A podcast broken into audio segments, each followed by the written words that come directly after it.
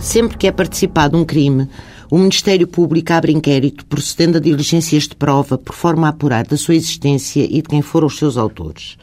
Dentre os meios de prova que existem, pela sua especial importância, vou falar hoje do reconhecimento das pessoas.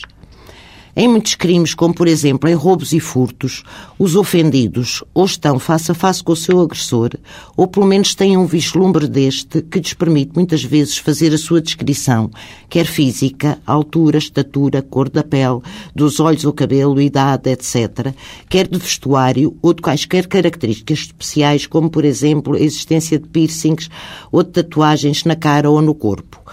Tal descrição, ainda que parcial, deve desde logo ser feita à polícia no ato da queixa. É perante esta descrição que a polícia, atendendo às características da pessoa indicada e à sua forma de atuação, solicita ao ofendido consulta o ficheiro fotográfico para ver se reconhece a pessoa em questão.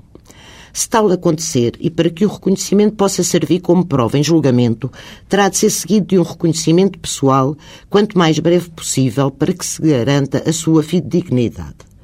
Para evitar que o ofendido se sinta intimidado, este reconhecimento é feito em salas próprias, divididas por um vidro que não permite que as pessoas a reconhecer o vejam. Tal facto possibilita que o ofendido, com calma, sem qualquer constrangimento, com inteira liberdade, veja se reconhece ou não entre as pessoas que lhe são apresentadas o seu agressor. Nesse reconhecimento, para além do eventual suspeito, têm de estar pelo menos duas outras pessoas de características, tanto quanto possível, semelhantes e de preferência vestidas de idêntica forma. Se o ofendido reconhecer o seu agressor sem quaisquer dúvidas, assim o deve declarar. Contudo, se tiver dúvidas, devê-lo-á também dizer, explicando as razões das mesmas. De todo o reconhecimento é feito um auto, do qual consta a identidade de todas as pessoas que estavam presentes, bem como o resultado do mesmo.